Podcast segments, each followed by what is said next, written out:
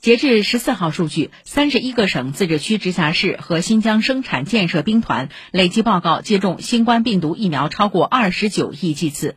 上海多个接种点接种人数近来也有所上升，其中大多数是接种第三针。请听报道。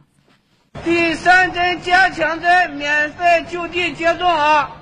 上海南站出发层和到达层分别设立了疫苗接种点，除了张贴宣传告示外，工作人员也不停向途经旅客宣传。张先生出差从低风险区域返沪，在到达层接种点顺便完成了自己的第三针疫苗接种。之前有接到过短信，本来要要去打的，但是因为路比较远一点嘛，所以说从这儿回来看到在打针嘛，然后就直接就打了。长宁区北新泾街道这段时间，除常设疫苗接种点之外，在居民区内开设了六个临时疫苗接种点，方便居民就近接种疫苗。连续两个周末，北新泾社区卫生服务中心医务人员、街道工作人员加班加点，早上九点至晚上八点开放接种点，平均每日接种量在四百针左右，其中大多数是前来接种第三针的。